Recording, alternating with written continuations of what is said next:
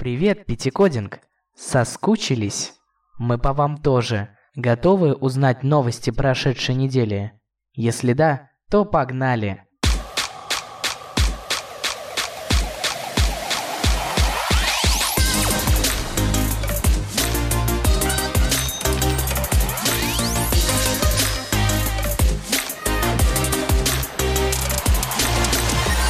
Добрый вечер, в эфире подкаст «Взгляд в неделю» у микрофона Павел Овчинников, главный ведущий обоих подкастов.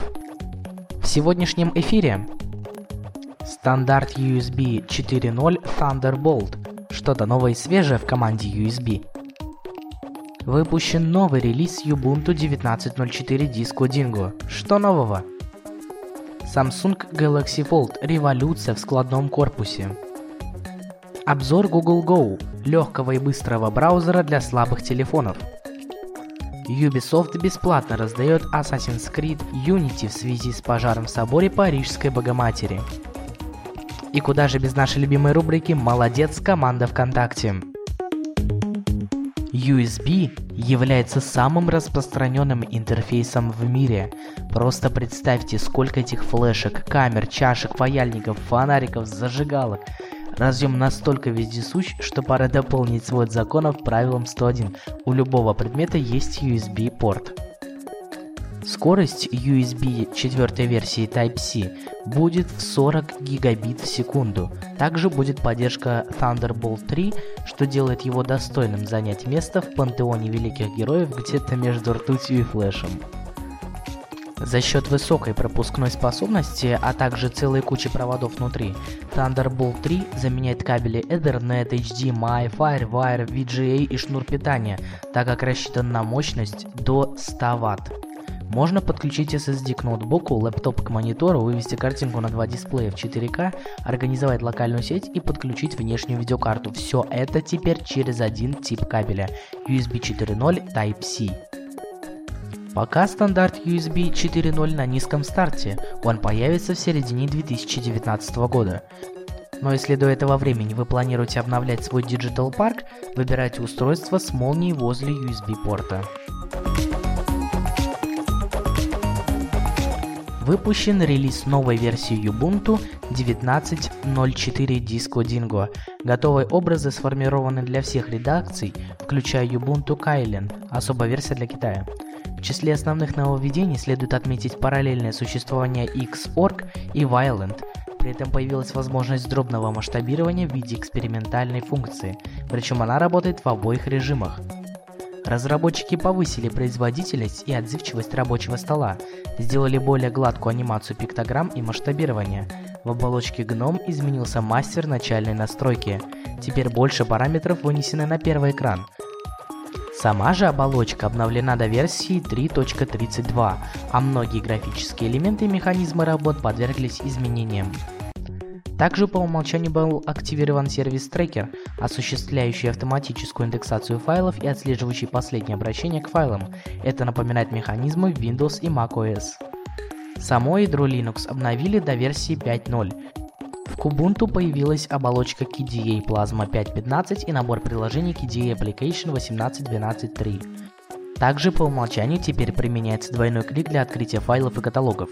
Обычно для Plasma поведение можно вернуть в настройках. Также для KDE Plasma доступен режим минимальной установки, который выбирается в инсталляторе. В нем устанавливаются LibreOffice, Cantata, MPDA и некоторые мультимедийные сетевые приложения. Почтовые программы в этом режиме не ставятся.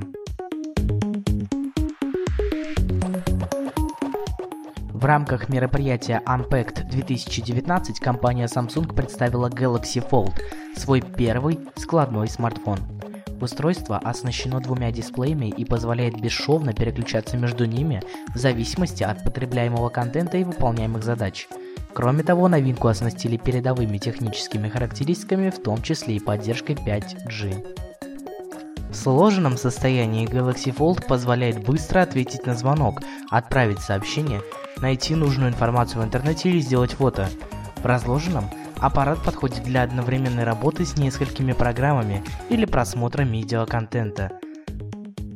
Новинка позволяет запускать на внутреннем дисплее до трех активных приложений, будь то игры, мессенджеры или видеоплееры.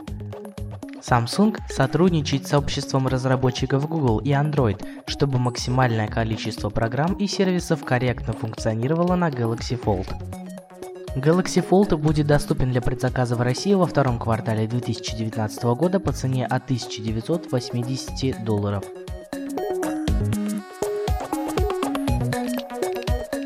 Платформа Android Go была выпущена компанией Google около года назад, но уже сейчас имеется большое количество облегченных версий приложений для слабых телефонов. Совсем недавно появился новый браузер от Google, Google Go, облегченная версия Chrome, со стартовой страницы браузера Google Go показывает нам существенные отличия от оригинального приложения. На начальном экране расположены популярные сайты для поиска в верхней части и быстрый доступ к приложениям на смартфоне снизу. Сама поисковая строка с историей поиска расположена в нижней части приложения вместе с кнопкой голосового поиска и возвращения на главный экран. В настройках браузера можно выбрать стартовые обои, язык браузера, включить упрощенный режим или настроить уведомления «Безопасный поиск». Не самые глубокие настройки для браузера, но многим пользователям будет достаточно и такого выбора. Но и это еще не все о стартовой странице браузера. При свайпе вправо открывается привычная лента новостей с популярных источников, подобранная под ваши вкусы. А при свайпе влево браузер открывает список приложений для быстрого открытия или скачивания, разделяя их на различные категории. Итак, вбивая запрос в поисковую строку, браузер, как в обычном поисковике, предлагает автозаполнение запроса и даже ищет результаты, вне зависимости закончили ли вы набирать поисковой запрос или нет. Начав поиск в браузере, вы можете перейти на нужный вам сайт или дополнить поиск ключевыми словами, находящимися в нижней части экрана над поисковой строкой. Есть одна очень интересная вещь – возможность включить голосовое чтение страницы или отдельной его части с помощью ускорения или замедления скорости чтения.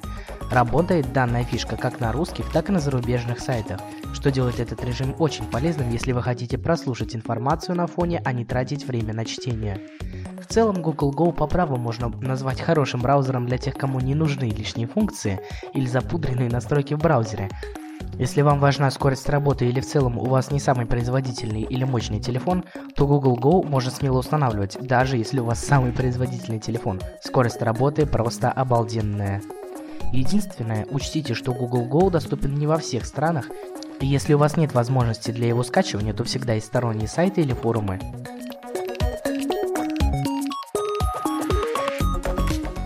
Компания Ubisoft бесплатно раздает Assassin's Creed Unity в собственном магазине Uplay, а также жертвует деньги на восстановление собора. Акция призвана привлечь внимание геймеров к трагедии, случившейся в Нотр-Дам-де-Пари, в результате которой 15-16 апреля была разрушена большая часть собора. Пожар уничтожил шпиль и часть крыши, а также почти всю внутреннюю отделку. In solidarity with everyone moved by Monday's events, we're donating to the restoration of Notre Dame and giving you the chance to play Assassin's Creed Unity on Uplay for free. Перевод. В солидарности со всеми, кого тронули события понедельника, мы жертвуем деньги на реставрацию Нотр-Дам и даем вам возможность сыграть в Assassin's Creed Unity на Uplay бесплатно. Акция такой невиданной щедрости продлится с 17 по 25 апреля. Для получения игры нужно просто залогиниться в Uplay и добавить Assassin's Creed Unity в свою библиотеку, после чего она останется на аккаунте навсегда. Рубрика «Молодец, команда ВКонтакте». Итак, самое главное событие этой недели. Темная тема стала доступна всем пользователям приложения ВК для Android – ее легко можно включить в настройках. Раньше новое оформление можно было активировать благодаря пасхалке, комментарию с фразой «темная тема». Теперь это делать не нужно. Тумблер уже находится в ваших настройках. Просто переключись на темную сторону. Именно ради этого события мы перенесли подкаст на сегодня. Сегодня VK Education начинает принимать заявки на вторую программу стажировок ВКонтакте. Прошлом году ее участники на время присоединились к трем командам, погрузились в жизнь компании, получили новые знания и применили их в собственных проектах. На этот раз 8 команд возьмут под свое крыло от 1 до 3 стажеров. Они будут работать в доме Зингера над реальными задачами, которые каждый день решают сотрудники ВКонтакте, и над экспериментальными заданиями, результатом которых станет законченный продукт. Опытные наставники ведут в курс дела, поделятся знаниями и помогут реализовать ваши идеи. За свой труд каждый стажер получит денежное вознаграждение и приятные бонусы, тематические сувениры и сертификат о прохождении стажировки. Стажировка начнется 15 июля и продлится 2 месяца. Неважно, школьник вы или студент, работаете в сфере IT или пока нет.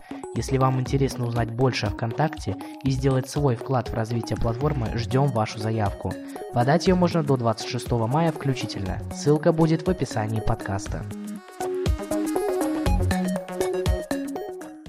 Если вы дослушали подкаст до этого места, то мы очень-очень-очень рады.